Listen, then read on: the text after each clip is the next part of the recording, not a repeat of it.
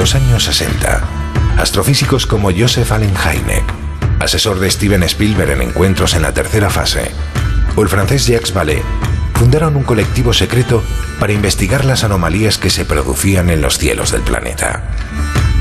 La conclusión a la que llegaron es que la ciencia, en muchos casos, no podía explicar lo que estaba sucediendo. Aquel colectivo fue conocido como el Colegio Invisible.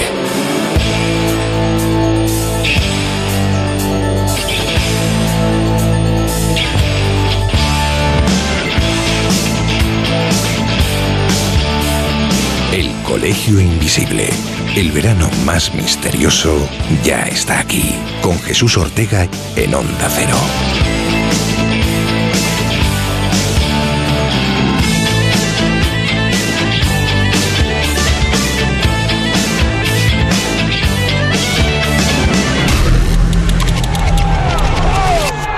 De enero del 2021, una turba de 10.000 personas, la mayoría trampistas, asaltan el Capitolio mientras se certificaba formalmente la victoria de Biden en las elecciones. El comité que investiga el asalto al Capitolio del 6 de enero del 2021 por una horda de violentos seguidores de Donald Trump ha demostrado esta noche que el presidente no quiso durante 187 minutos hacer declaración alguna para exigir a los asaltantes que abandonaran la sede del Congreso y del Senado.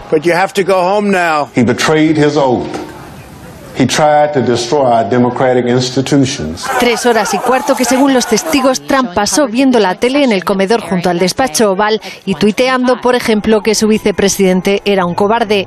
Un vicepresidente al que en ese momento los agentes de seguridad intentaban evacuar del Capitolio temiendo por su vida. Ese día acudió una multitud al Capitolio. Es aterrador pensar que hay gente que cree cosas descabelladas. Tenemos que descubrir cómo afrontarlo. ¿Cómo ayudamos a la gente a entender la diferencia entre los hechos y la ficción, entre la verdad y las teorías de conspiración? ¡Haced vuestro cometido! ¿No tenéis decencia? ¡Iros a la mierda! Estos no son los representantes que necesita un país.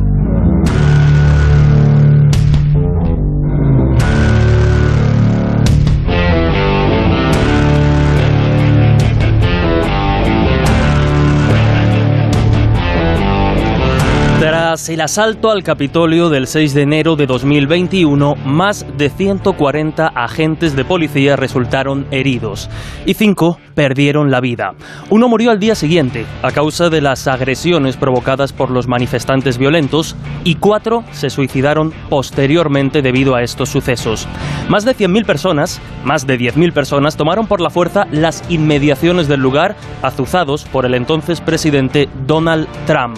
También algunos de esos manifestantes perdieron la vida, como la asaltante Ashley Babbitt, que falleció a causa de un disparo disuasorio cuando algunos de los manifestantes lograron entrar al Capitolio con la intención de impugnar el recuento de votos que se resolvió finalmente con la victoria del demócrata Joe Biden, actual presidente de los Estados Unidos. Casi cuatro horas de altercados, 187 minutos muy violentos en los que Donald Trump decidió no intervenir. Es por eso que ahora dos investigaciones intentan dilucidar las responsabilidades de aquellos actos.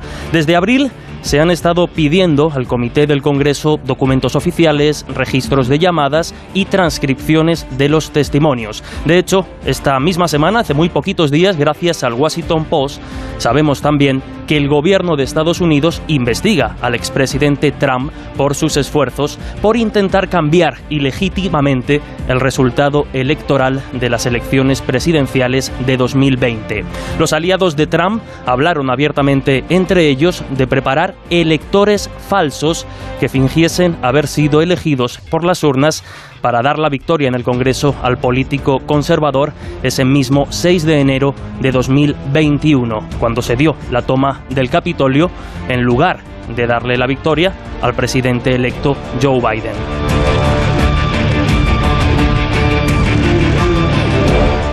Una conspiración en toda regla para intentar dar un vuelco en las elecciones y continuar en el poder. Ese era el objetivo de Trump, que no solo se sirvió de artimañas y tretas para conseguirlo, sino que además usó en su favor un arma poderosa, toda una corriente de conspiranoias y farsas que son tomadas por ciertas, por cientos de personas, cientos de miles de estadounidenses y que pretenden encender la llama que causó, como hemos visto, uno de los ataques a la democracia estadounidense casi por ende del mundo más increíbles que se recuerdan. Así lo hemos escuchado en esos cortes iniciales en los que escuchábamos a compañeros de televisión española, de Antena 3, de Onda Cero, también del documental Cuatro horas en el Capitolio, producido por HBO, que da un repaso exhaustivo a esta trama. Como veis, la fina línea entre conspiración y conspiranoia es frágil y poderosa para quien la sabe utilizar. La sensación de estar engañados, de que suceden cosas a nuestro alrededor que se nos escapan, pero que otros manejan, es una idea atractiva y que, al darla por cierta, nos da cierta seguridad y control sobre un mundo cada vez más complejo. Hoy queremos hablar de eso, pero habrá mucho más.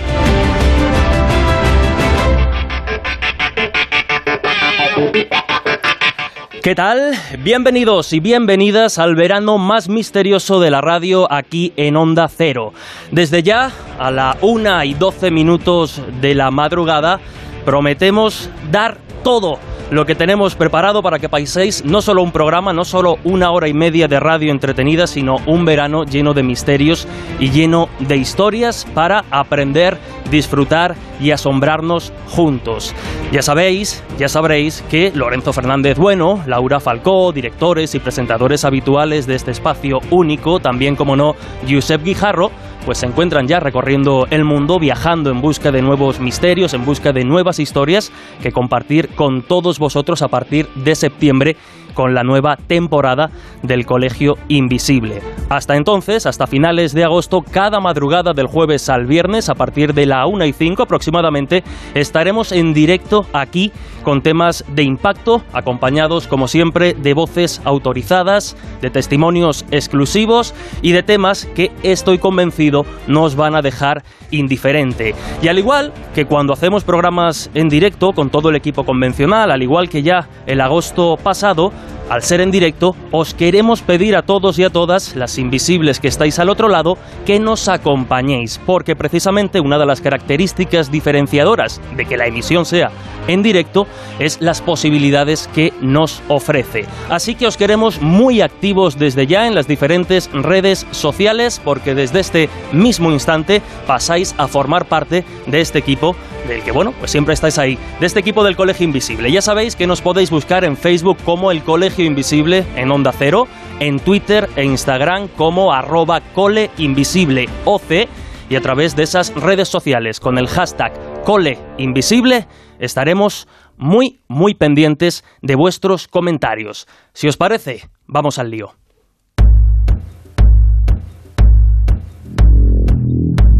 El Colegio Invisible. El periodismo de misterio ya está aquí, en Onda Cero.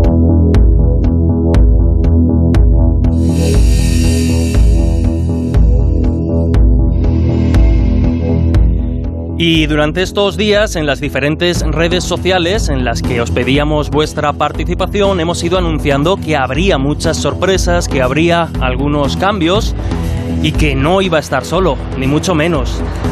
Es para mí un auténtico lujo y un placer presentar a los profesores, a los nuevos profesores de esta escuela de verano. A uno de ellos lo echabais mucho, muchísimo de menos y no podía faltar el periodista, director adjunto de la revista Año Cero y compañero del Colegio Invisible también desde hace mucho, Miguel Pedrero. Miguel, ¿qué tal? ¿Qué tal, Jesús? No te podías perder este, este sarao. No, aquí estamos, como el año pasado, dispuestos a dar mucha caña y a contar cosas creo que muy interesantes. A ver si no acabamos discutidos, Miguel, que nosotros estamos ahí siempre en la, en la cuerda floja, en la cuerda floja. Pero nosotros discutimos más en el micrófono que fuera del micrófono, es increíble. Es cierto. Bastante más. De hecho, para no discutir, Miguel, te he traído, hemos fichado a alguien con el que sí vas a poder discutir muy a gusto, porque es, pues también, un auténtico lujo recibir como colaborador fijo de estos programas de verano, de esta eh, mini temporada que vamos a empezar a partir de, de ahora pues a un compañero también de esta casa, en La Rosa de los Vientos, que ha estado en muchas ocasiones en el Colegio Invisible y que por encima de todo es un contertulio, insisto, de lujo. Él es el historiador Juan José Sánchez Oro. Juanjo, ¿qué tal? Pues muy bien, muy contento, muy ilusionado. Me ha resultado muy grato que me invitéis a participar. Tengo un poco cierta preocupación, lo reconozco, porque se supone que en el verano los buenos estudiantes son los que se van de vacaciones. Si estamos aquí es porque a lo mejor no hemos sido buenos estudiantes. Nos toca hacer el vacaciones estamos... santillana del misterio. Oye, eso sería una idea, Miguel, para sacarlo en año cero durante pues estos meses de, verano. Si hoy hablamos del Capitolio, ya he visto que además eh, Miguel viene con el pecho descubierto. y con unos cuernos. Con la piel de, de Una Q en el pecho tatuada también. Y yo me he teñido el pelo color zanahoria, lo Trump. Creo que es lo que corresponde. Trump, que por cierto no lo hemos comentado, ayer mismo, antes de ayer, ya anunciaba que él está dispuesto a, a, seguir en la brecha y a, bueno, a alzarse un poco, ¿no? Como líder republicano y presentarse de aquí a unos cuantos años como, como opción presidencial de nuevo. Sí, además, si, si al final sale elegido de nuevo como presidente de los Estados Unidos, pues esto le servirá de parapeto para toda una serie de causas que, que tiene abiertas. Y lo alucinante de este anuncio es que hay muchas posibilidades de que si se presenta gane las elecciones. Vamos a tener enseguida en unos minutos a un invitado de lujo al que le queremos hacer una serie de preguntas relacionadas precisamente con todo este asunto de la conspiración, las conspiranoias.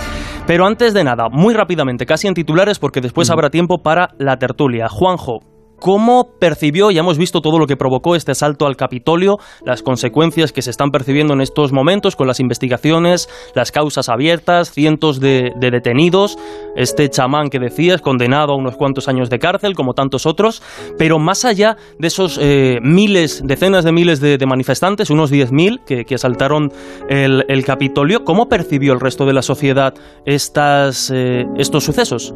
Pues mira, eh, inmediatamente, a las pocas semanas de que se produjera el asalto al Capitolio, ya hubo algunas encuestas. Y, por ejemplo, hubo una que la hizo YouGov y decía, daba unos resultados como muy, muy claros, pero a la vez un tanto desconcertantes, que, que vienen a explicar también la división que hay ahora mismo en la sociedad. Eh, por ejemplo, te digo así algunas, algunas mm, estas estadísticas. Por ejemplo, el 68% de los republicanos, porque aquí, claro, depende mucho de si eres republicano o demócrata, ves los mismos hechos de una manera muy distinta, pues casi como digo, un 70% de los republicanos entendían que el asalto al Capitolio no había sido ninguna amenaza para la democracia. En cambio, el 93% de los demócratas sí. Uno de cada cinco votantes estaba de acuerdo con los acontecimientos que habían tenido lugar en el Capitolio. Entonces, un 21% de la población, que si lo llevas a, que son como 300 millones, indicaría que casi 60 millones de, habitantes de Estados Unidos estaban aprobaban, no denunciaban ni condenaban lo que había ocurrido en el Capitolio. Y luego, bueno, por contarte también otra cosa eh, que seguramente os va a sorprender, es a la pregunta ¿quién es el responsable? Hmm. Los republicanos decían que Biden en un 52% y eh, los demócratas decían que Trump en un 90%. Una respuesta, imagino que sorprendente. Sorprendente.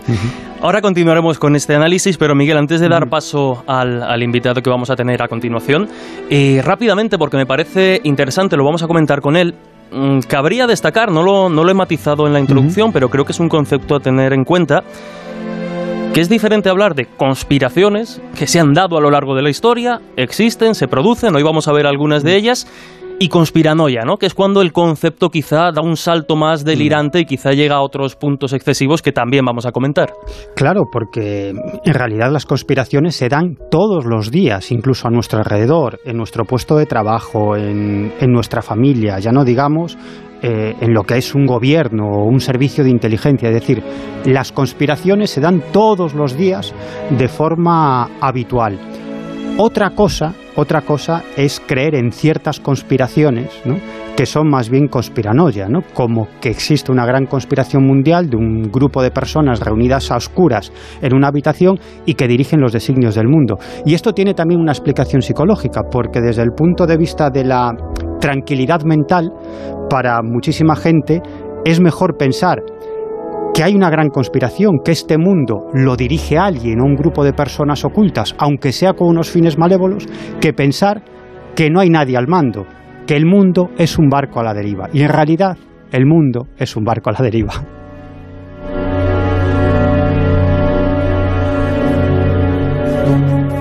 Vamos a escuchar antes de nada un corte de un buen amigo del periodista Oscar Herradón, autor del libro La gran conspiración de Quanon y otras teorías delirantes de la era Trump, porque nos explica muy bien y nos da muy bien el contexto de qué es lo que motivó a muchas de esas personas, más allá de los mensajes de Trump de ese 6 de enero de 2021, a estar y lanzarse contra el Capitolio. Porque no es exagerado decirlo, vamos a comprobar que muchas teorías de conspiración, entre ellas la gran conspiración de estos tiempos, que es eh, Quanon, pues era lo que estaba detrás un poco de las motivaciones de muchas de esas personas.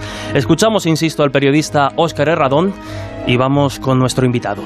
Entre la amalgama de personajes que asaltaron el Congreso el 6 de enero de 2021, había un grueso importante de seguidores de Quanon, conspiración de conspiraciones a la que no pocos miembros de las milicias ultraderechistas que seguían a Trump, como los Proud Boys, eh, eran adeptos. Eh, en las puertas del Capitolio también había miembros de otras milicias, de Craig Flag, Three Percenters, el National Anarchist Movement, que está preñado de conspiracionistas, de Patriots o los Southkeepers. Eh, el más singular también de los que es como se denominó a los fervientes adeptos de Quanon que grababan vídeos por internet para hacer proselitismo, era Jake Angeli, eh, que fue uno de los que encabezaron el asalto, aunque no empleó en ningún momento la violencia, a diferencia de otros, eh, un singular personaje eh, cuya imagen dio la vuelta al mundo, ataviado como un bisonte con la bandera de Estados Unidos y una gran Q que aludía al enigmático cibernauta que revolucionó a golpe de tweet la América profunda y descontenta en aquellos momentos. ¿no? se hacía llamar en internet Yellowstone Y era célebre por sus vídeos de YouTube en los que difundía teorías conspirativas de Quanon. Angeli acabaría en prisión como muchos otros asaltantes, aunque no todos. Curiosamente o no tanto, en los exteriores del Capitolio se encontraba también el empresario de Internet Jim Watkins, eh, uno de los personajes a los que se ha vinculado curiosamente con Q. Tim Gionet también se encontraba eh, en las afueras del Capitolio, es un neonazi supremacista blanco habitual en el marasmo de webs de la derecha alternativa y un asiduo de mítines racistas cuyo nombre de guerra cibernético es Baked Alaska y bajo el cual ha difundido numerosas teorías de la conspiración antisemitas como los protocolos de los sabios de, Sion. Eh, también se encontraba entre los manifestantes el provocador eh, periodista y conspiracionista Alex Jones, quien dijo que todo era un montaje, que en, realidad los que formaban la muchedumbre eran miembros de Antifa disfrazados, nada menos. Digamos que sería la enésima teoría de la conspiración de los golpistas, incluso en relación a sus actos heroicos, ¿no? Que no tenían nada de heroico Jones es para echarlo de comer aparte, cree que el gobierno de su país ocultó información o falsificó la masacre de 2012 en la escuela primaria de Sandy Hook, el atentado de 1995 en Oklahoma, los atentados del 11S e incluso el alunizaje de 1969. Sería otro negacionista de, la llegada del hombre a la luna. También eh, que grandes empresas han conspirado para crear un nuevo orden mundial a través de crisis económicas fabricadas, tecnología de vigilancia sofisticada y sobre sobre todo, sobre todo atentados de falsa bandera o de bandera falsa. Cree que el gobierno estadounidense posee armas que pueden manipular el clima y es un adepto a la teoría de conspiración del genocidio blanco, así como que algunas que las vacunas favorecen la aparición la aparición del autismo, ¿no? Fue un gran negacionista de, del COVID también, eh, hablando del, del, famoso virus chino, como hacía también su gran héroe Trump. Eh, todo un polvorín en el que se entremezclaban eh, a las puertas del Capitolio creacionistas, terraplanistas, seguidores de la delirante teoría de Pizzagate, según la cual habría una serie de redes pederastas secretas con sacrificio de niños incluidos, que estarían comandadas por los demócratas y que solo Trump podría limpiar, creían ellos, esa ciénaga, ¿no? Eh, negacionistas del cambio climático, como era el propio magnate neoyorquino y, así lo ha manifestado muchas veces, negacionistas del COVID y hasta partidarios de la gran, gran conspiranoia reptiliana que se dejaban pasar también por allí, claro.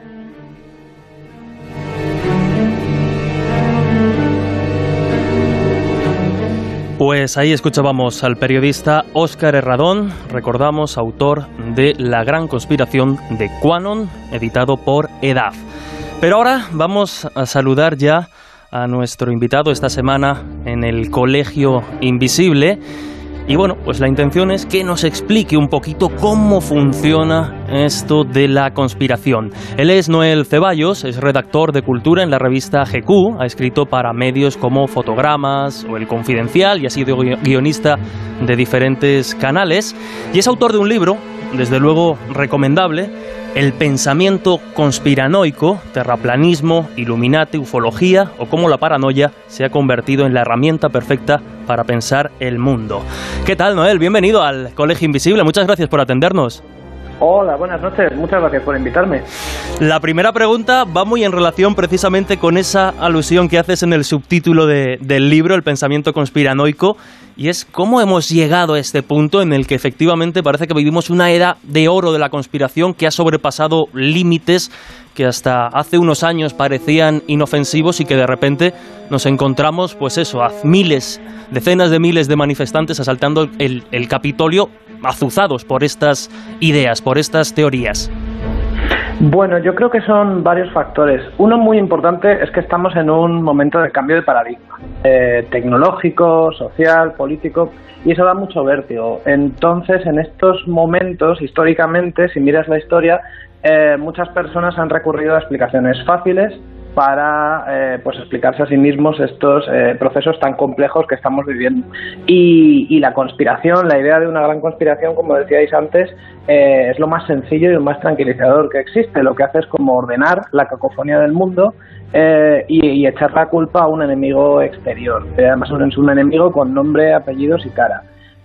claro, eso es muy tranquilizador para mucha gente y muy seductor también. Y luego no podemos olvidar que que las nuevas tecnologías eh, hacen que bueno que puedan estar en, contacto más fácilmente los conspiranoicos que antes y que también estamos viviendo de un tiempo a esta parte una guerra contra la verdad.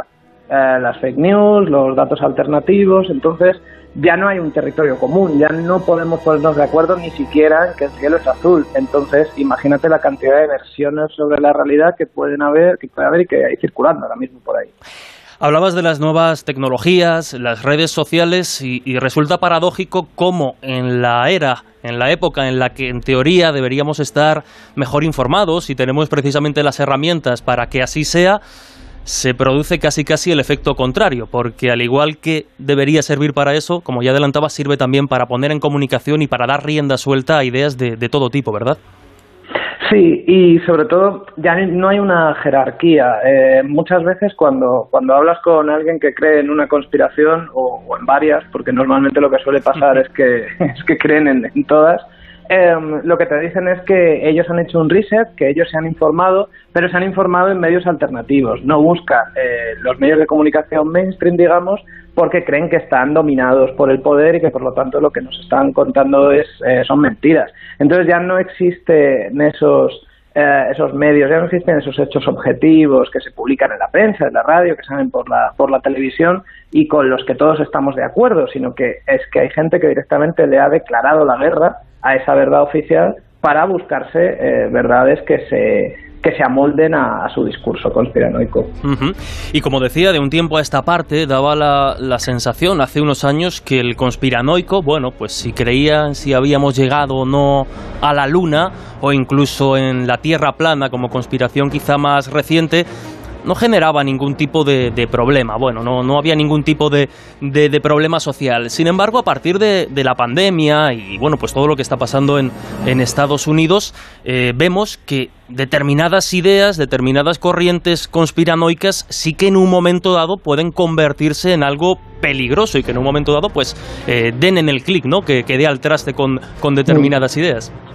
Sí, completamente. Em, cuando esto está en el terreno de las ideas, cuando son solamente teorías que circulan por Internet o de boca en boca, pues eh, no pasa nada, es inofensivo, pueden ser simplemente juegos, eh, de juegos mentales, eh, pero cuando chocan contra la realidad, ese choque siempre es traumático. Lo vimos con Quanon, lo hemos estado viendo con el negacionismo de la pandemia. Cuando salen de Internet y chocan contra la realidad, entonces es cuando tenemos problemas, claro.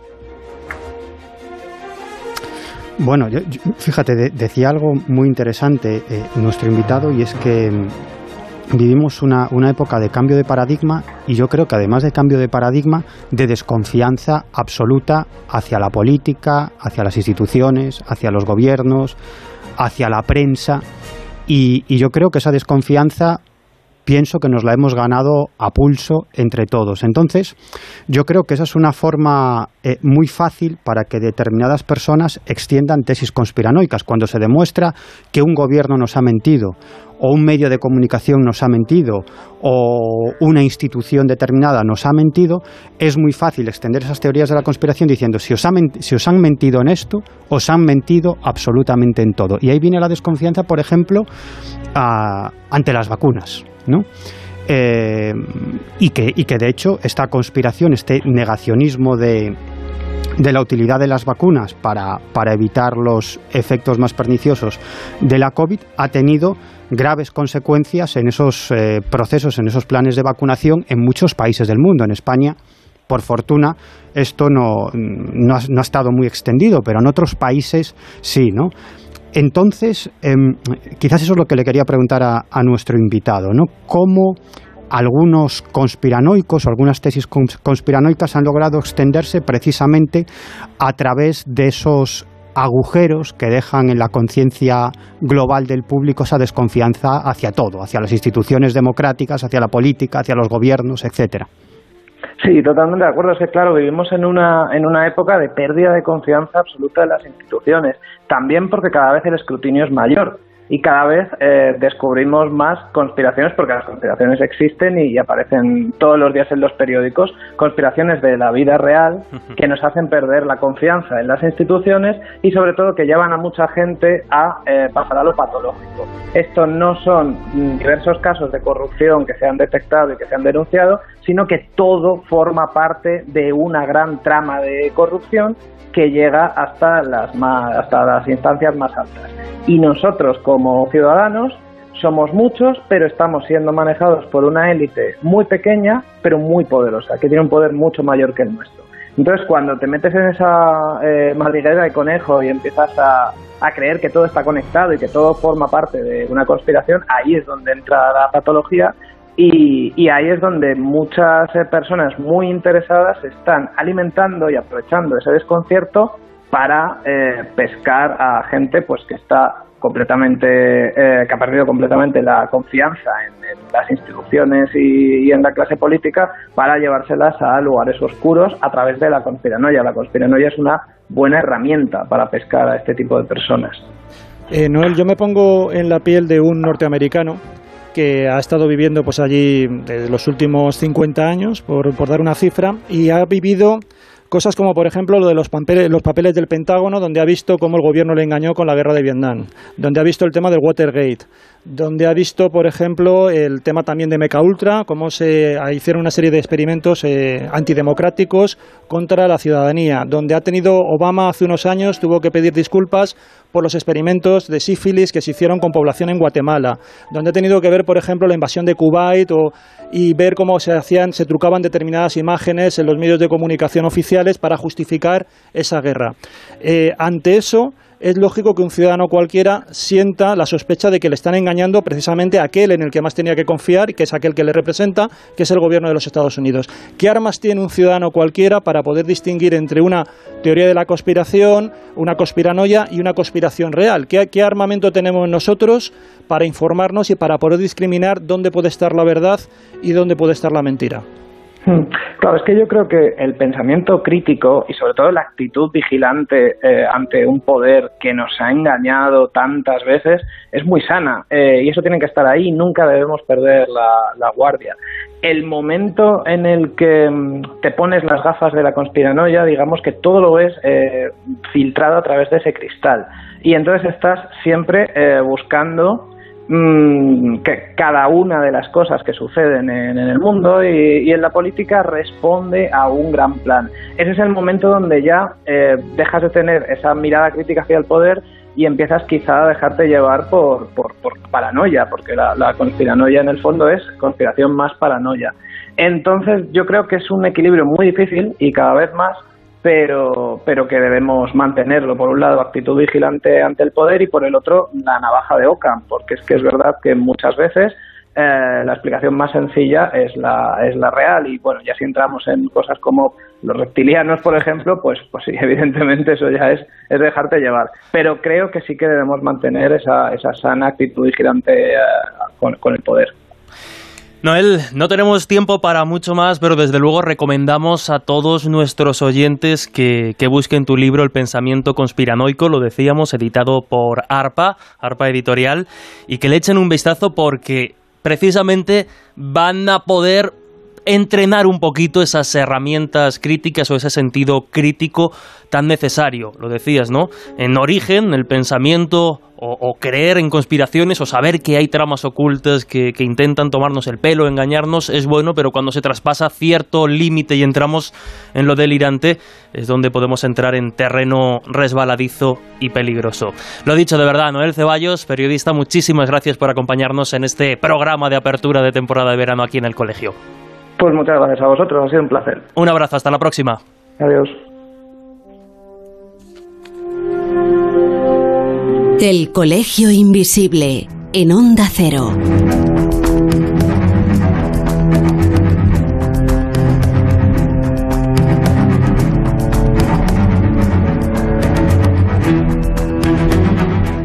Y lo hemos comentado, ha quedado claro con Noel Ceballos, lo estamos dejando claro desde el principio, la diferencia entre conspiración y conspiranoia. Si te parece, Juanjo, vamos a empezar con una de las extrañas. Vámonos a ir, vamos a ese extremo un poco delirante de cómo determinadas ideas pueden surgir y pueden desarrollarse. Quizá una de las últimas ha tenido repercusión en algunos medios, aquí todavía parece que no ha llegado con mucha fuerza, pero es iba a decir alucinante, increíble desde luego. Los pájaros no existen. Son drones del gobierno para espiarnos, controlarnos y estas cosas. Pues sí, esa es una de las teorías de la conspiración que ha estado divulgándose sobre todo en Estados Unidos desde el año 2017 y efectivamente es lo que, lo que tú señalas. Tenía dos principios básicos. Uno es ese que tú has comentado, los pájaros no son reales. Eh, puede que algunos sí, pero la gran mayoría no. Los pájaros algún pajarraco, algún pajarraco. y eh, son un invento del gobierno justamente eso, para controlarnos, para controlar a la ciudadanía, pues con eso, con esa especie de, omnipresencia que, estábamos también comentando antes, ¿no? Porque ahora, claro, la nueva forma de las, de las conspiraciones es que el enemigo interior es justamente el gobierno, eh, que ya digo que es en principio el que nos tendría que, que defender. Entonces, esta es una teoría que como digo tiene muy poquitos, muy poquitos años, pero sin embargo ha cuajado bastante bien entre determinados seguidores. Por ejemplo, pues eh, esta teoría tiene como en determinadas cuentas que la divulgan, pues en Instagram como unos 325.000 seguidores, casi 80.000 en Facebook, unos 70.000 en Twitter y 10.000 suscriptores en YouTube. Eh, la teoría, luego cuando tú la vas desglosando dices, vale, parece un poco, un poco absurdo, pero es que claro, eh, por ejemplo, se divulgó una entrevista por internet de un exagente de la CIA que decía que efectivamente el gobierno utilizaba estos pájaros desde los años 70 eh, como de, manera disimulada, como digo, realmente son drones. Se habría, el gobierno se habría cargado en torno a 12.000 millones de aves desde 1900. Bueno, eh, la cifra era desde 1959 hasta 2001 y los había convertido en réplicas robóticas de vigilancia. Joder. Eh, y además, claro, había determinados comportamientos, porque luego cuando esto se empezó a divulgar, pues ya se generaron debates. Bueno, pero ¿cómo esto es real, no es real? Por ejemplo, este es agente de la CIA comentaba que estos drones se iban cargando de una manera muy disimulada, que era eh, el, pájaro se quedaba sentado en, las, en los cables de la luz y en ese momento era cuando recargaba la batería. O sea que cuando nosotros vemos a los gorriones que están ahí en los cables de eléctricos... están cargando, ¿no? Están repostando. como nosotros con el móvil, ¿no? Pues lo mismo. Y luego también había algunas preguntas de, bueno, ya, pero cuando nosotros tenemos los pájaros, yo me levanto por la mañana, voy al coche y veo que están las cagadas de los pájaros. Esto claro. no un dron. Bueno, pues este, esa gente de la CIA también comentaba que eso, ese líquido realmente era un líquido que se utilizaba para hacer un seguimiento del vehículo, de tal manera que no hacía falta seguirlo con el dron, sino que directamente quedaba adherido ese residuo del pájaro, quedaba ahí adherido al, coche y el coche podía perfectamente ya ir siguiéndose pues a través de una señal, pues como si fuera una especie de GPS o algo por el estilo, ¿no? Como digo, esto ha estado en vigor, ha tenido bastante éxito. Yo he visto coches que debían de estar muy, muy, muy controlados y muy espiados, ¿eh? Porque vamos. y que no se movían del sitio. no. no tenía mucho. Bueno, pues esto al final resulta que detrás de toda esta historia salió a la luz eh, el año pasado, a finales, en diciembre, un joven de 23 años que se llama Peter McIndoe y que a él se le ocurrió montar esta historia él con otros compañeros, él empezó por casualidad, él dice que estaba asistiendo con unos amigos, iba con el coche con unos amigos eh, y coincidió con la salida de un mitin de seguidores de Trump que empezaron a, gritar consignas y él de pronto echó mano de un cartel que vio en una pared, le dio la vuelta y escribió lo primero que se le ocurrió, que eran los pájaros no son reales. Salió por la ventanilla del coche gritando con esa consigna también y alguien lo grabó. Y ese vídeo, con ese grito, se viralizó por internet. Cuando él lo vio, decidió darle una vuelta y montar esto como una especie de, de experimento sociológico, eh, un poco de andar por casa, y para trolear también justamente todas estas teorías de la conspiración, porque él es un hijo de las teorías de la conspiración, porque él vivió en su casa, era, él vivió en una educación, en una familia muy cristiana, muy conservadora, que creía que realmente, de, lo que él comenta eh, luego cuando él saca todo esto a la luz, dice que, por ejemplo, que él vivió el tema de cómo Obama también era un seguidor eh, mm. musulmán, eh, un, fundamentalista, como por ejemplo en su casa era moneda común el creer que desde Hollywood se hacían películas que lanzaban mensajes, mensajes subliminales para programar a la población. Todo eso lo vivió y un poco pues, para resarcirse de todo esto, él creó la gran teoría de la conspiración, para eso, para trolear las otras teorías de la conspiración. Lo curioso del caso es que él lleva desde 2017 hasta que ya lo desveló en una entrevista al New York Times, él lleva viviendo de esto.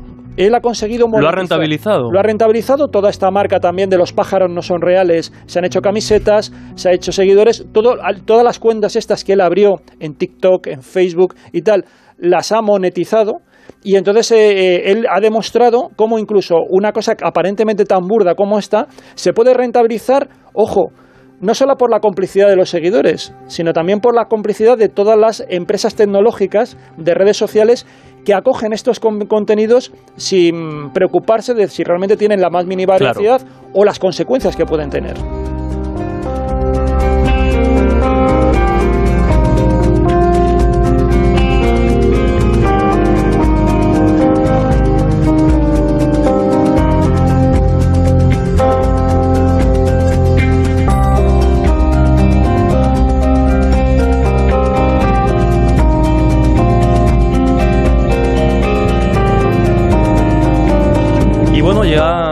Ya lo adelantábamos, vamos de la conspiranoia más absurda que ya se ha desmontado, pero vemos cómo es capaz de reclutar seguidores y personas que le dan hasta cierto punto credibilidad a algo quizá con consecuencias más reales. Y es que, Miguel, una de las eh, funciones, de alguna forma, de estas conspiranoias, no, no de la de los pájaros, pero sí de otras, es distraer de lo que hemos estado hablando con, con Noel Ceballos, de las auténticas conspiraciones que están ahí, que tienen consecuencias directas sobre la sociedad, sobre la salud de los humanos y que sin embargo quedan eclipsadas por, bueno, por una serie de, de ideas, por una serie de estrategias de marketing muy claras Cuéntanos, porque además ahora que, estamos viviendo este verano tan caluroso, para aquellos que dicen que calor hacía ya hace muchos años, lo que hace muchos años que se está trabajando es precisamente en cómo desviar la atención e incluso negar, ahora ya no tanto, el, el calentamiento global.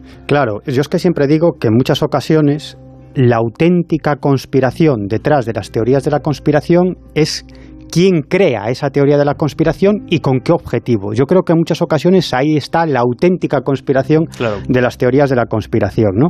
Y una de esas auténticas conspiraciones que además ha provocado toda una oleada de negacionistas del cambio climático, tiene que ver con toda una estrategia que llevaron a cabo durante décadas las más importantes compañías petroleras del planeta para negar la vinculación entre el cambio climático y la quema de combustibles fósiles, es decir, las actividades que desarrollan estas compañías. Lo cierto que los científicos expertos en cambio climático se muestran claros. El calentamiento global se está aproximando a un punto de no retorno, es decir, si no reducimos radicalmente la emisión de gases de efecto invernadero, en poco más de una década alcanzaremos el punto de no retorno, es decir, que no habrá solución y las consecuencias serán absolutamente catastróficas para todos nosotros. Subida del nivel del mar, con lo cual inundaciones en zonas costeras y migraciones masivas, sequías, olas de calor extremas que ya estamos viviendo, expansión de zonas desérticas, pérdida de cosechas y hambrunas, extinción de flora y fauna, nuevas pandemias, millones de muertos, incluso nos enfrentamos en las, próximas décadas al fin de nuestra civilización e incluso al fin de la especie humana. El consenso científico es prácticamente unánime. El calentamiento global es consecuencia de la acción humana. Sin embargo, como digo, durante décadas, corporaciones energéticas vinculadas a la extracción de petróleo, gas y carbón llevaron a cabo una conspiración, una auténtica conspiración a gran escala para manipular a la prensa, a la opinión pública y a los gobiernos de todo el mundo en primer lugar, para negar la realidad del cambio climático. Cuando vieron que eso ya no era posible, lo que hicieron fue desligar el fenómeno de la quema de combustibles fósiles de el cambio climático, es decir, que el clima cambia porque es un fenómeno natural, pero no tiene nada que ver con la acción humana, Y esto ha llevado a que en el año 2020, por ejemplo, la fiscal general del estado de Minnesota en Estados Unidos demandó a dos poderosas petroleras y al Instituto Americano de Petróleo, que es una asociación lobista que agrupa a 400 empresas del sector, y la acusación era la siguiente, dirigir durante años campañas masivas de manipulación y desinformación para generar confusión en el público sobre el cambio climático. Y procesos similares ya se habían iniciado por parte de los fiscales generales de estados como el de Nueva York o el de California. Es decir, que esto, esto tiene unas consecuencias, o ha tenido y sigue teniendo unas consecuencias para todos nosotros, y esto ha llevado a la apertura de una serie de procesos judiciales. Date cuenta que incluso en la revista Nature se publicó un amplio informe que concluía que estas campañas desinformativas de las petroleras retrasaron durante al menos dos décadas la toma de medidas contra el cambio climático. Dos décadas.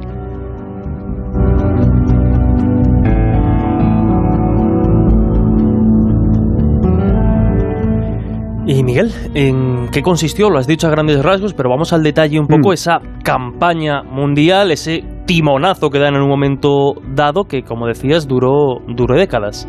Sí, esto es una historia muy curiosa porque a finales de los años 60 la petrolera Exxon, que era una de las más importantes y era una de las más importantes, encarga a una serie de científicos unas investigaciones sobre la quema de los combustibles fósiles. ¿no? Y la conclusión a la que llegan estos científicos es que esa actividad desarrollada por Exxon y otras petroleras estaba provocando un calentamiento global en el planeta de consecuencias nefastas para la vida en la Tierra. Durante los siguientes años se siguió investigando este asunto y llegando a idénticos resultados, pero es que estos científicos publicaban sus descubrimientos en revistas científicas que todo el mundo podía leer. Y esos mismos hallazgos estaban de acuerdo con el consenso de los científicos oficiales, que no dependían de las petroleras, es decir, que luz y taquígrafos, hasta que llega un año concreto, año 1982.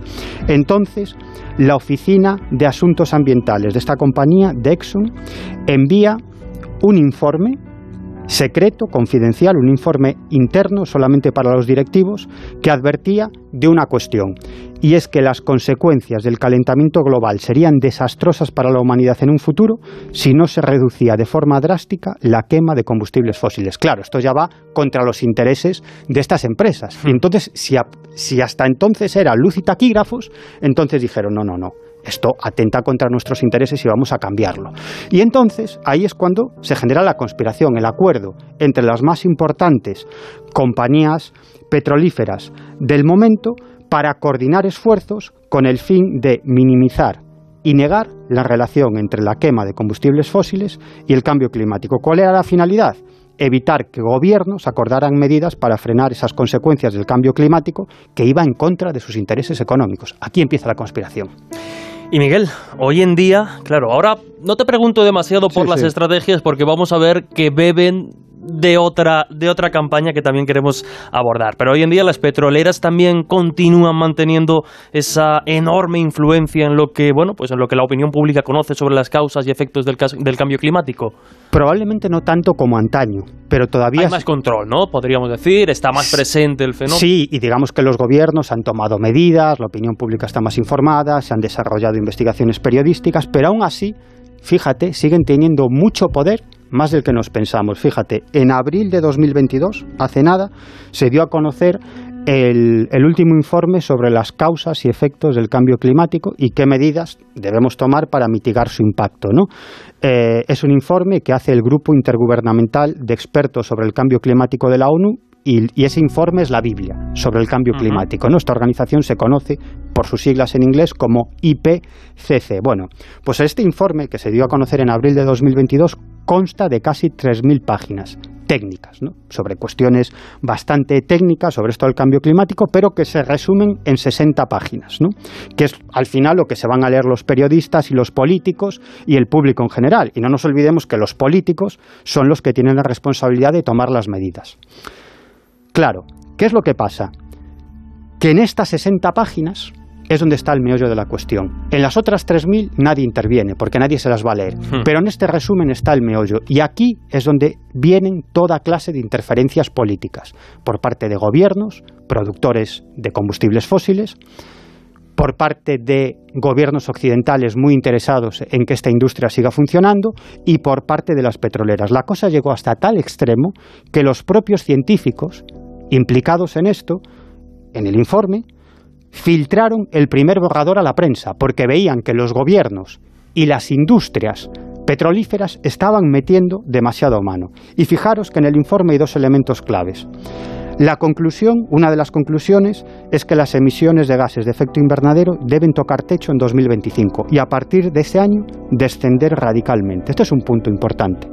Y otro punto importante es que sí o sí dice el informe, todas las plantas, repito, todas las plantas de gas y carbón en el planeta deben cerrar en una década. Bueno, pues este segundo elemento, que es una de las claves de este informe, no está en el resumen. ¿Por qué? Dicen los científicos que desarrollaron este informe. Por las presiones del lobby de los combustibles fósiles y de los países productores de petróleos. En el informe se alude a intereses creados para evitar la toma de medidas contra el cambio climático. Esto también desaparece del resumen. ¿Qué otra cosa desaparece del resumen muy importante? El necesario decrecimiento. En el informe global se habla de decrecimiento económico en 28 ocasiones. Tenemos que decrecer.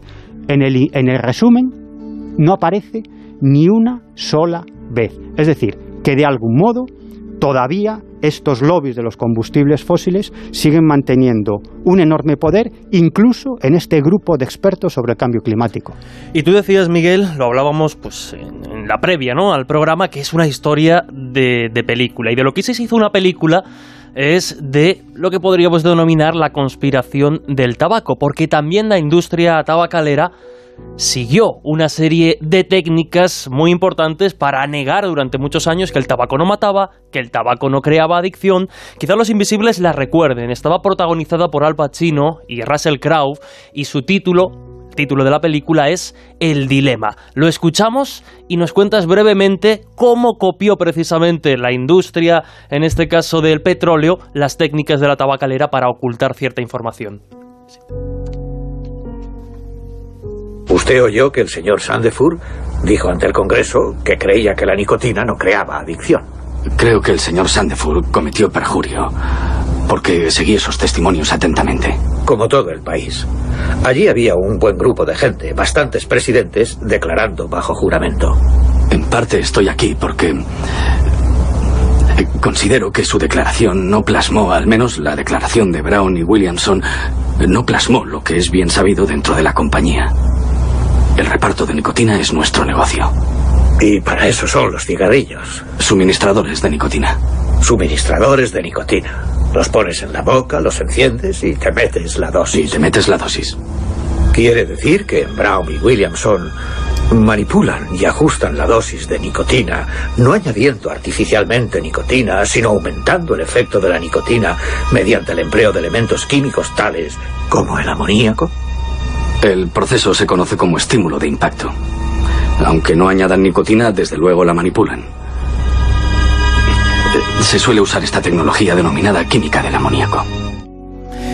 En 2004, el Departamento de Justicia de Estados Unidos inició una demanda contra la industria tabaquera y pedía una restitución de 280.000 millones de dólares por todos los beneficios obtenidos fraudulentamente mediante engañosas campañas que ocultaban lo nocivo que es fumar para la salud. Y lo decíamos, la industria del petróleo bebió, aprendió de las técnicas utilizadas por las tabaqueras para ocultar los daños, los peligros para la salud del tabaco y de cómo además los manipulaban para generar esa adicción.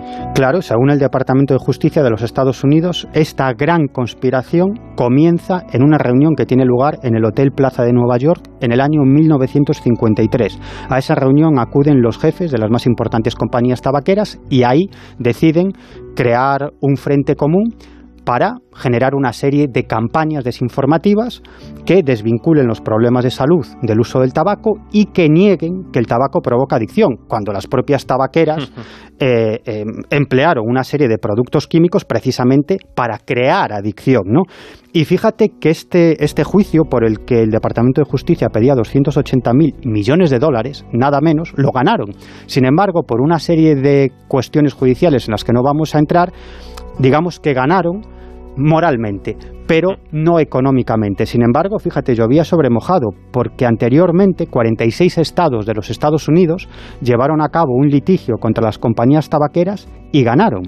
Es decir, no se llegó a juicio porque hubo un acuerdo extrajudicial y en ese acuerdo extrajudicial las compañías tabaqueras firmaron que durante 25 años se comprometían a pagar a esos estados 250.000 millones de dólares. 250.000 millones de dólares en 25 años. De hecho, la fiscal general de los Estados Unidos en esa época, cuando se inició este proceso, que era Janet Reno, llegó a decir que esta fue la conspiración de las tabaqueras, la mayor conspiración civil en la historia de la humanidad.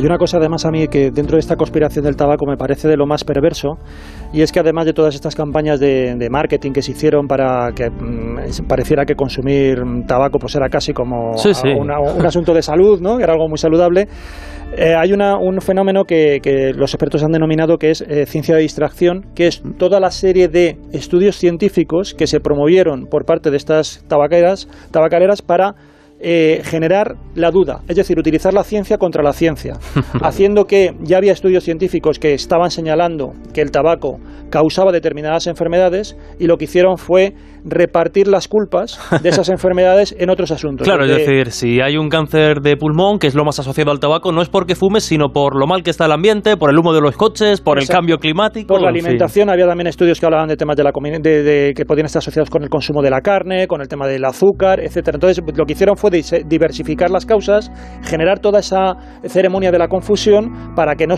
pudieran señalar como únicos culpables a estas empresas, a estas corporaciones de esas enfermedades. Fíjate, es lo mismo que hicieron las petroleras para negar la existencia del cambio climático, a pesar de que existe consenso científico de que ese cambio climático está generado por la acción del hombre, por la quema de combustibles fósiles, lo que hicieron fue promocionar a una serie de, entre comillas, científicos independientes que en realidad dependían de ellos y a una corte de supuestos expertos que tenían, digamos, que, poca justificación académica. Y lo que hicieron fue promocionar, promocionarlos académicamente en los medios de comunicación, con lo cual, ¿qué generaban? Pues que, que la opinión pública pensaba que había un debate, que los científicos no estaban de acuerdo, cuando no era verdad. Y lo que querían generar era esa confusión para que la opinión pública no se alarmase y por lo tanto los gobiernos no tomaran medidas contra el cambio climático. Entonces esta, ciencia de la distracción digamos que forma parte de una disciplina mm, que es muy reciente y que se denomina agnotología, que es el estudio de cómo está distribuida la ignorancia en el mundo pero que es distribución de la ignorancia no porque la gente no sepa, sino porque hay determinados intereses por distribuir la ignorancia, porque la gente sea ignorante. Y hay muchas maneras de ser ignorante. Unas veces es por falta de información y otras veces es por sobreabundancia de información, hasta tal punto que no sepas distinguir la verdad y la mentira, que es lo que ocurría con esta ciencia de distracción que estábamos comentando. Había tantos datos, tantos estudios, que para cualquier neófito era imposible saber cuáles eran los estudios buenos de los malos. Cualquier funcionario no sabía si podía condenar una tabacalera o condenar a los que vendían carne o los que vendían azúcar o a las petroleras, porque realmente no sabía cuál era la causa que estaba detrás de una determinada enfermedad.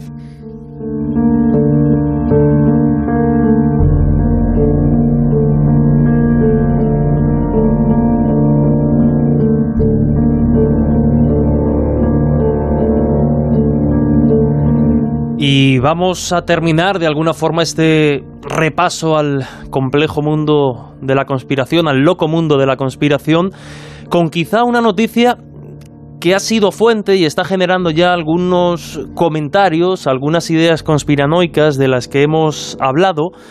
Y antes de nada, Juanjo, porque yo, no sé muy bien qué, qué, son esto de las piedras guías, pero ha tenido mucha repercusión también en Estados Unidos, ¿no? Un monumento que ha sido, bueno, pues que ha sido derribado.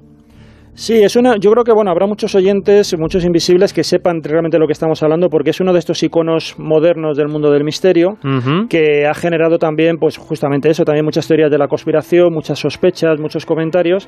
Estamos hablando de una especie de, dolmen, por decirlo así, pero de dolmen muy reciente porque se crea en los años 70, finales de los años 70, y eh, es una, una obra eh, realizada en piedra porque fue encargada por unos... Mm, realmente no sabe muy bien quién, eh, lo que hizo fue mandar eh, hacer este tipo de construcción y lo que se puso ahí en marcha fue como que este dolmen, que en algunas ocasiones lo han denominado como el Stonehenge de, de, Estados Unidos, pues tiene unas cuatro losas de granito y luego además tiene como una especie de bloque más pequeño en la parte superior. Por eso digo que recuerda bastante este tipo de construcciones megalíticas. Eh, lo curioso es que hace unos días ha sido detonado, se le colocó un artefacto explosivo. A las 4 de la mañana se captaron las imágenes de esa, de esa explosión. La policía no sabe quién lo, quién lo ha realizado. Eh, este monumento estaba en, Georgia, eh, en Georgia, vamos, en, este, estado de Estados Unidos, y eh, cuando fue encargado, fue encargado por un grupo anónimo de personas que solamente se identificó una persona que era como líder de este grupo que respondía a las siglas o el seudónimo RC Christian lo cual ha llevado a muchos que pensaban que podía ser una especie como de Christian Rosencruz y por lo tanto estaría relacionado con los Rosacruces. Em, cuando ellos lo encargan, dicen que están eh, realizando un monumento que llevan trabajando en él muchísimo tiempo en su diseño porque tiene varias características. Por ejemplo, no solamente el tamaño, las dimensiones, sino cómo está eh, orientado astronómicamente, está orientado en unas determinadas posiciones para que penetren los rayos del sol de una determinada manera, determinados momentos del año. Eh, además, estos patrocinadores de, esta obra se definían como un pequeño grupo de estadounidenses que busca la edad de la razón. Ordenaron hacer, cuando hicieron el encargo, que todos los participantes en esta construcción firmaran un acuerdo de confidencialidad, de tal manera que nunca se ha sabido quién estaba detrás de este asunto. Y lo más llamativo es que esculpieron en cada una de estas losas diez mandamientos en ocho idiomas, inglés, español, ruso, chino, árabe, hebreo, hindi y suajili, para que llegaran estos mandamientos a todo el mundo. Los mandamientos eran los siguientes. Mantener a la humanidad por debajo de los 500 eh, millones eh, de personas en perpetuo equilibrio con la naturaleza. Guiar la reproducción sabiamente, mejorando la aptitud y la diversidad unir a la humanidad con una nueva lengua viva, gobernar la pasión, la fe, la tradición y todas las cosas con la razón templada, proteger a las personas y a las naciones con leyes justas, dejar que todas las naciones gobiernen internamente resolviendo las disputas externas en un tribunal mundial, evitar las leyes mezquinas y los funcionarios inútiles, equilibrar los derechos personales con los derechos con los deberes sociales, premiar la verdad, la belleza, el amor, buscando la armonía en el infinito, no ser un cáncer para la Tierra, dejar espacio para la naturaleza, dejar espacio para la naturaleza. Lo repiten dos veces. No se sabe quién está detrás de esto, pero en el momento en el que se inauguró el monumento ya hubo determinados predicadores que decían que esto era un proyecto globalista, que detrás estaba Satanás, y el resultado después de esto, que ya digo, se hace en los 80, ha sido que finalmente ha sido detonado y como ya eh, corría riesgo de seguridad, las autoridades de Georgia lo que han decidido es derrumbarlo. Había una cápsula del tiempo, aparentemente eh, oculta también debajo del monumento, en los, en los cimientos, se ha estado escarbando y no se ha encontrado.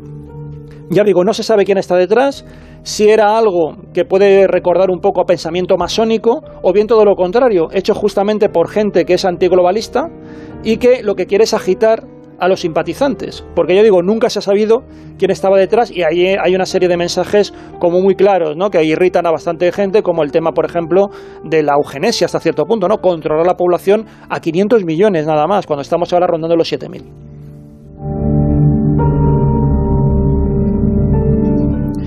Pues si os parece, Miguel, Juanjo, vamos a hacer un cambio de tercio. Dejamos aquí esta tertulia sobre el complejo mundo de la conspiración.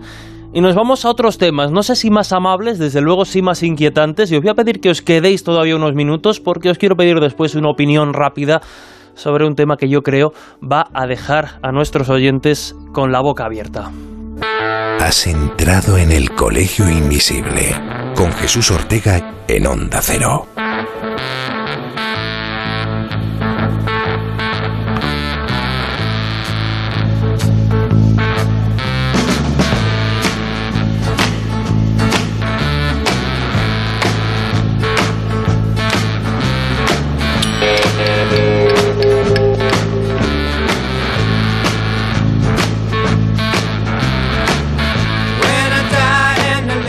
Continuamos en directo aquí en el Colegio Invisible, en Onda Cero, cuando son las 2 y 6 minutos de la madrugada. Después de este repaso al complejo y polémico asunto de las conspiraciones, afrontamos la última media hora de programa con más novedades. Novedades que nos van a acompañar durante todo el verano. Y es que nuestra compañera Laura Falcó no podía dejarnos huérfanos durante los próximos programas hasta su regreso en septiembre con la nueva temporada. Y, desde luego, si hay algo que caracteriza a Laura, aparte de lo inquieta y curiosa que es por naturaleza, es su capacidad para sorprendernos. Ya lo hizo el verano anterior, consiguiendo que algunos compañeros del mundo del misterio contaran sus experiencias más extrañas e íntimas de las que nunca habían hablado y en esta ocasión va un paso más allá.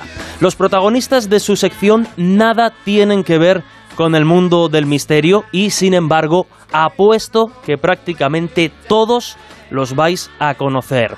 No adelanto mucho más. Si os parece, mejor que sea Laura quien nos cuente qué nos ha preparado para las próximas semanas. Vais a alucinar.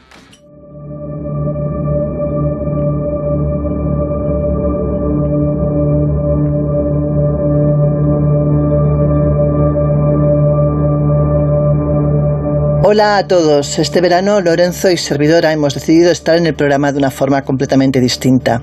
Y por lo que a mí respecta, decidí que me apetecía entrevistar a personas conocidas, pero que nada tienen que ver con el mundo del misterio y sin embargo han vivido cosas inexplicables y han tenido el valor de contármelo. La primera entrevistada es una gran amiga y periodista, hablo de Susana Griso. Ella es licenciada en periodismo por la Universidad Autónoma de Barcelona y empezó su carrera profesional en Radio San Cugat y Cataluña Radio. En 1993 presentó en Televisión eh, de Cataluña los programas de entrevistas Tres señoras y un señor y Fora de Joc. En 1995 el informativo Telenoticias y el programa especial Resum de l'any. En la temporada 97-98 presentó el de Televisión de Cataluña y luego en 1998 empezó a trabajar para Antena 3, incorporándose primero en las noticias junto a Matías Prats y desde diciembre de 2006 presentando el exitoso programa de actualidad Espejo Público.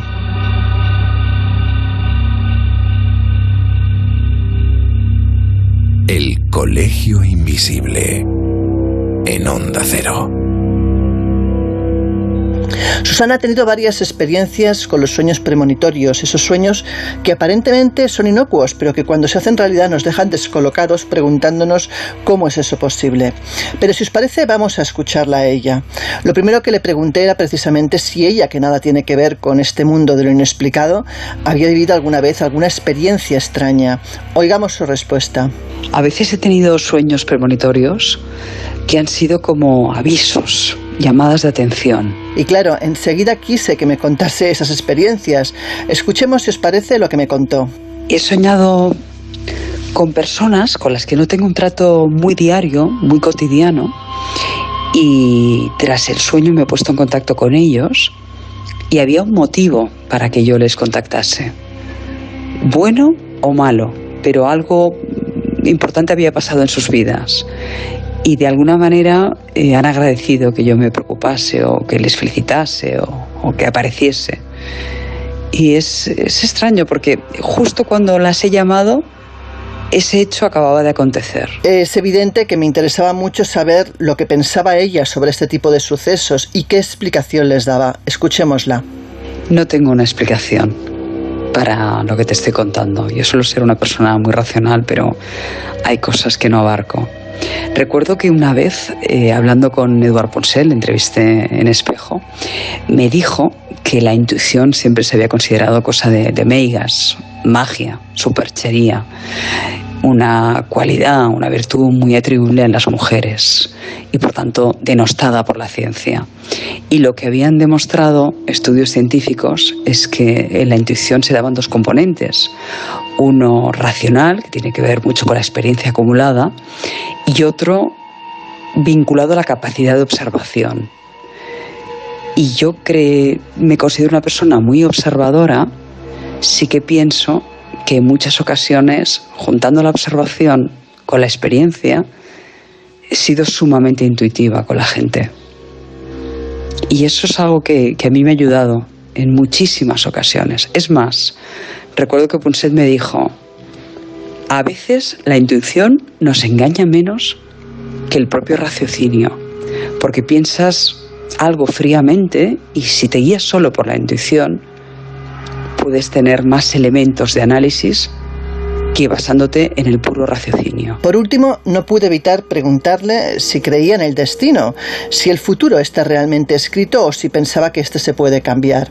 Y esto fue lo que me contestó. Sinceramente no lo sé. No, no sé si el futuro está escrito. Pero sí que pienso que hay que ser muy soberbio para pensar que todo ocurre en el horizonte espacio-temporal que nosotros manejamos.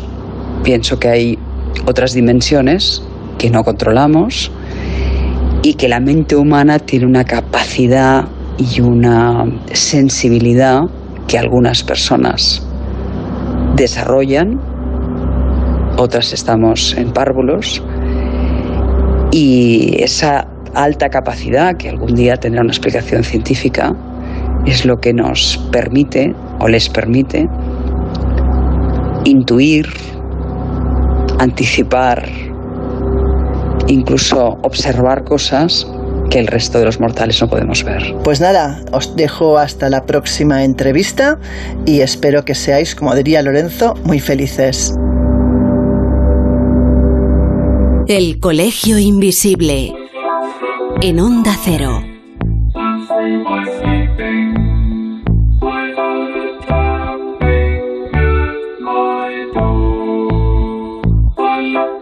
¿Qué os había dicho? Alucinante, ¿verdad? Las cosas que es capaz de sonsacar Laura. Miguel, Juanjo, ¿qué opináis de las experiencias que ha contado ni más ni menos que la periodista Susana Griso? Bueno, no son pocas las personas que afirman ser capaces de atisbar situaciones que aún no se han producido o que desconocen mediante, mediante los sueños y muchas más las que creen en el poder de la intuición, Miguel. Mm. Sí, yo creo que ha apuntado algo muy interesante, que en muchas ocasiones esos sueños premonitorios son consecuencia precisamente de la observación, ¿no? de detalles que capta tu inconsciente y que luego aparecen en tus sueños premonitorios. Lo que aparentemente piensas que es un sueño premonitorio es una observación, algo que ha captado tu inconsciente y sale así en ese sueño, ¿no? Pero aparte de esto, que yo estoy convencido que es así, yo estoy convencido de que hay auténticos sueños premonitorios que son muy difíciles de explicar desde este punto de vista y yo me he encontrado con muchísimos, muchísimos casos de este tipo y en el colegio hemos puesto además algunos testimonios en ese sentido. ¿Cierto? Sí, sí, sí. Juanjo. No, igual, yo coincido ahí con lo que comenta Miguel. Eh, eh, igual, yo creo que, ese mundo onírico que tenemos, los sueños, es un gran caldero donde hierven muchísimas cosas y una de ellas es justamente la capacidad que tenemos para procesar información que nos ha llegado a lo largo de días, que en ese momento no somos conscientes, desde que a lo mejor una determinada fecha que habíamos olvidado eh, o algo, una información que nos dio algún conocido, algún ser querido de algo que le pasaba y lo hemos olvidado en el consciente, sin embargo sigue estando ahí latente en el inconsciente y se manifiesta en el sueño. Entonces, por eso creo que ahí sí que puede coincidir con alguna de las cosas como explicación que le pasaban a, Susana Griso. ¿Y vosotros qué pensáis, invisibles? ¿Habéis tenido sueños de este estilo? ¿Os dejáis guiar por la intuición? Nos lo podéis contar en las diferentes redes sociales. repito, estamos en Facebook como el Colegio Invisible en Onda Cero, en Twitter e Instagram como arroba coleinvisibleoc y además también a través del WhatsApp del programa 628 985 161 con el prefijo 0034 si escribís o mandáis el audio desde fuera de España. Y antes de dar paso a nuestro siguiente invitado, otra de las novedades más chulas y rompedoras tiene que ver con lo que nos ha preparado Lorenzo Fernández Bueno para las siguientes semanas. Al igual que Laura, ha charlado con personajes que nada tienen que ver con el mundo del misterio y las cosas raras, pero se distinguen por estar haciendo cosas increíbles en los más variados ámbitos de la cultura.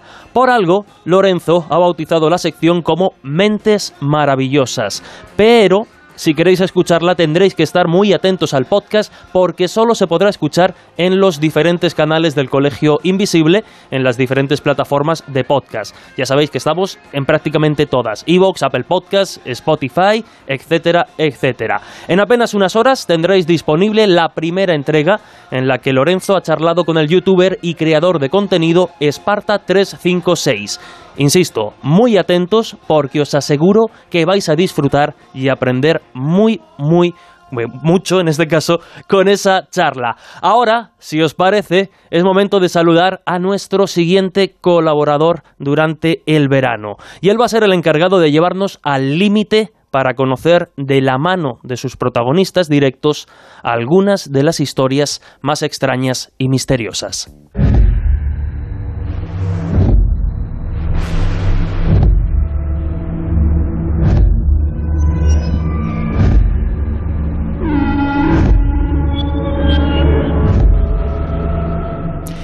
Y ya está con nosotros en riguroso directo el periodista Juan Gómez. Sin ningún tipo de dudas, lo conocéis ya, lo habéis escuchado en algunas ocasiones aquí en el colegio, uno de los recopiladores de historias, de casos y de fenómenos extraños más importantes de nuestro país, muy activo, con cantidad de cosas que contar ha hecho investigaciones ya no solo dentro del mundo del misterio, sino en otros ámbitos que desde luego merecen la pena. De hecho, en unas semanas esperamos poder anunciar una cosa muy chula y que bueno, pues nos sentimos muy muy alegres, muy contentos de poder contar con él durante estos programas de verano porque, repito, lo que nos va a contar lo hemos dejado para el final por si acaso ya algunos eh, deciden apagar la radio por el miedo que pueden dar algunas de estas historias os va a dejar sorprendidos.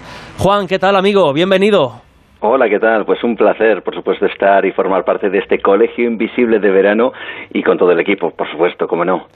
Juan, hoy vamos a hablar de fenómenos extraños que han tenido lugar en, unos, en un lugar, en un sitio, en un escenario que desde luego es muy propenso a esta clase de historias porque claro, los trabajadores, los médicos, las médicas, las enfermeras que, trabajan en los hospitales, muchas veces están en ese limbo entre la vida y la muerte. Y aquí si estuviera Laura nos recordaría precisamente cómo esas emociones, cómo esas sensaciones en un momento dado pueden marcar el lugar. Y tú has hablado precisamente con personas, con trabajadores de estos centros que te han contado cosas bastante extrañas. Sí, sin lugar a dudas. Eh, tenemos que pensar que eso que acabas de nombrar es una realidad constante ahora mismo que estamos hablando, ¿no? Hay muchas personas que en centros hospitalarios de todo tipo se están debatiendo entre la vida y la muerte y hay personas que están al cuidado de todas ellas y en muchas ocasiones las enfermeras, celadores, médicos, médicas, etcétera, etcétera, pues se han topado con situaciones que podríamos calificar incluso de corte sobrenatural, paranormal, podríamos definirlo al menos como extrañas y que desde luego se llevan al asombro y quién sabe si al escalofrío, sobre todo teniendo en cuenta algunos testimonios y hoy vamos a escuchar algunos de ellos que tienen que ver con estas cuestiones que se desarrollan precisamente en los pasillos de los hospitales.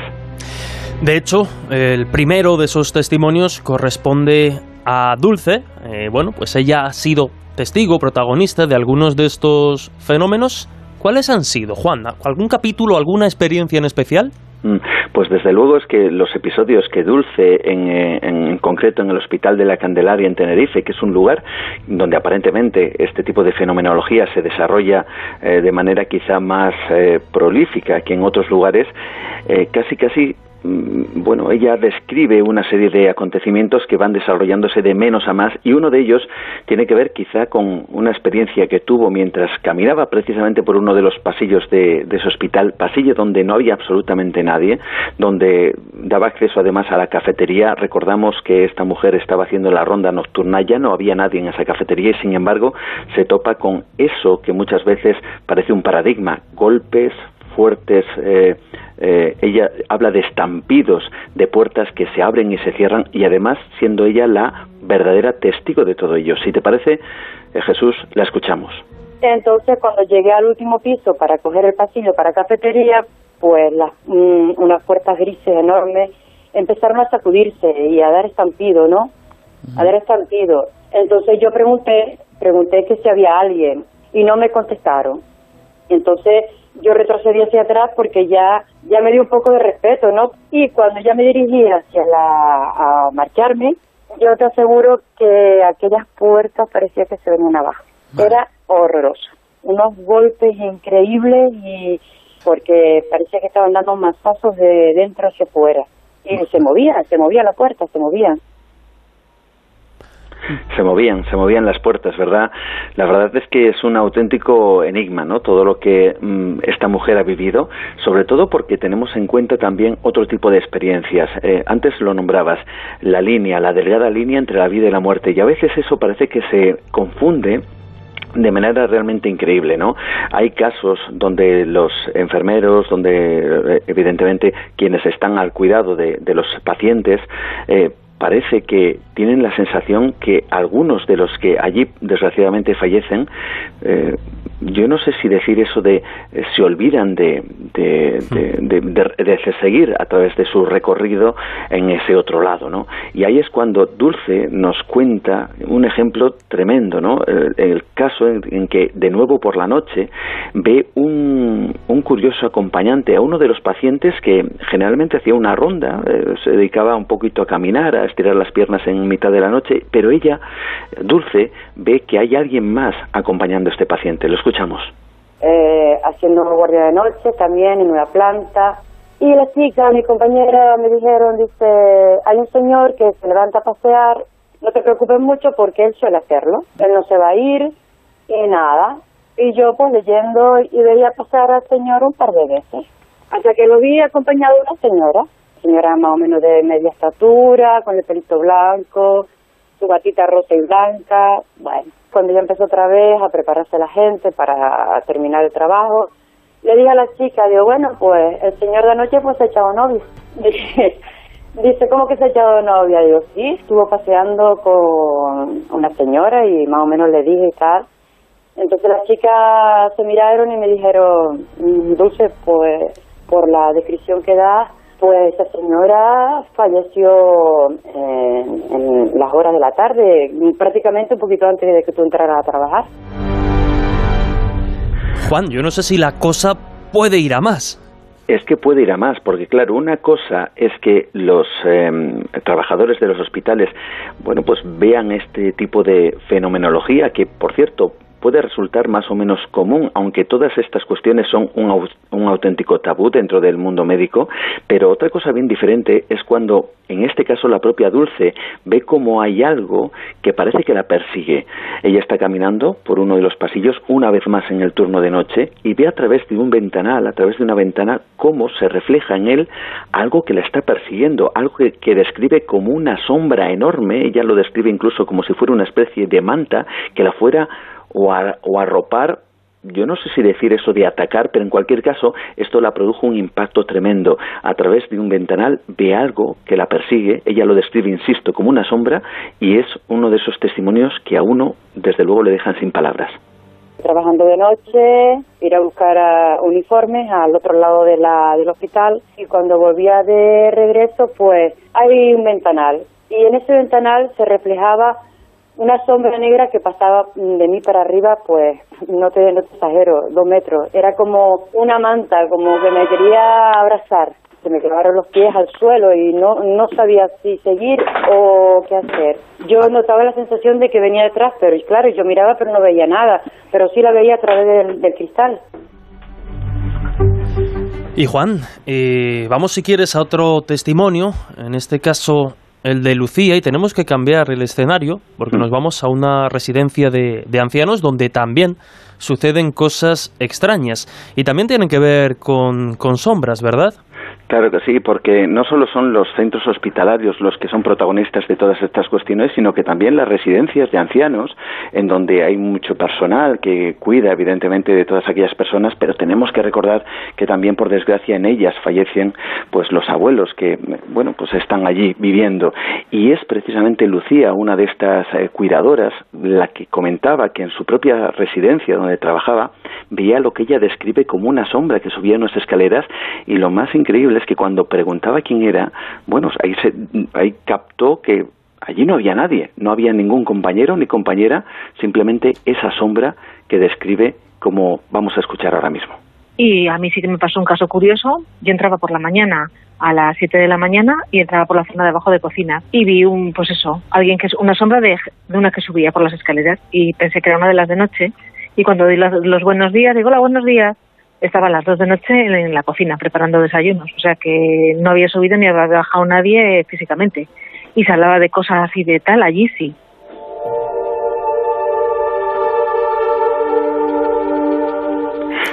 Juan, no es, al igual que pasaba con Dulce, no es la única experiencia extraña que bueno pues que Lucía ha protagonizado en esta residencia.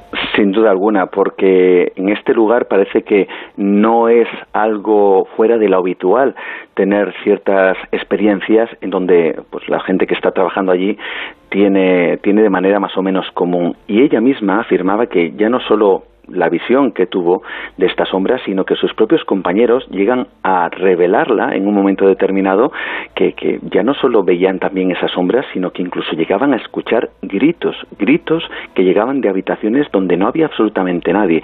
Lo mejor es que lo escuchemos porque la forma en la que lo cuenta es realmente interesante. Sí, de sombras, de cosas que pasaban, sí, de luces que se encendían, y de sombras por el salón. Bueno, pues a ver, de gritos que habían oído también y que iban y no había nadie. Eso sí que, que lo he oído, pero bueno, yo sí que he visto, no sé si sería esa, pero bueno, una sombra sí que vi tal cual, por la sombra de alguien que va andando, como para subir las escaleras. Y no había nadie, ni abuelo, ni nada, no había absolutamente nadie. Eso sí que te lo puedo decir yo, que eso sí lo he visto yo con mis propios ojos. Juan, ¿qué decir? A unos escasos minutos de, de, acabar el programa nos dejas con la boca abierta con estos testimonios que nos has traído y que nos vas a seguir trayendo en las próximas semanas. Mandar, como no, un saludo a todos y a todas las trabajadoras del ámbito de la salud. Y oye, que si han vivido alguna historia de este tipo, que nos la cuenten, que te la cuenten, para darle voz aquí en el colegio. Lo dicho, Juan, no hay tiempo para mucho más, pero te agradecemos estas historias que nos has contado. Y nada, nos escuchamos en una semana. Un abrazo fuerte, amigo. Igualmente, un fuerte abrazo. Historias así solo ocurren en el colegio invisible. Llega el fin de los finales, llamas brillan en el cielo, saltaremos por los aires bajo columnas de fuego. 24 y a escasos dos minutos de acabar este primer programa de la temporada de verano del Colegio Invisible, Miguel, te has quedado con, con la babilla, ¿eh? Sí, sí, sí, sí. sí, estos casos ya sabes que me interesan mucho y, y en el ámbito de, de, la medicina, en hospitales, en centros de la tercera edad, siempre hay muchos testimonios de este tipo. Pues ojalá y nos lleguen casos a las diferentes vías del colegio. Ya sabéis, en Twitter e Instagram, arroba coleinvisibleoc y el número de WhatsApp 628-985-161. Miguel Pedrero, bienvenido y muchísimas gracias. Hasta la semana que viene. Nada, a ti por prestarme estos micrófonos. Y, bueno. Y, y, hasta la próxima semana. Juan José Sánchez Oro, Juan José Sánchez Oro, nos escuchamos de nuevo aquí en una semana con un tema, vamos a adelantar algo, fraudes históricos y ya veremos con qué piezas. Pues aquí estaremos. Muchísimas, muchísimas gracias, gracias, Y mucho cuidado ahora con los pájaros. que nos vigilan, nos comen, nos comen los pájaros. Y sin más, llegados a este punto que decir, muchísimas gracias por acompañarnos durante esta hora y media de radio, de misterio y de historias que espero que hayáis disfrutado. Sin más, nos escuchamos dentro de una semana aquí en el Colegio Invisible. Un fuerte abrazo.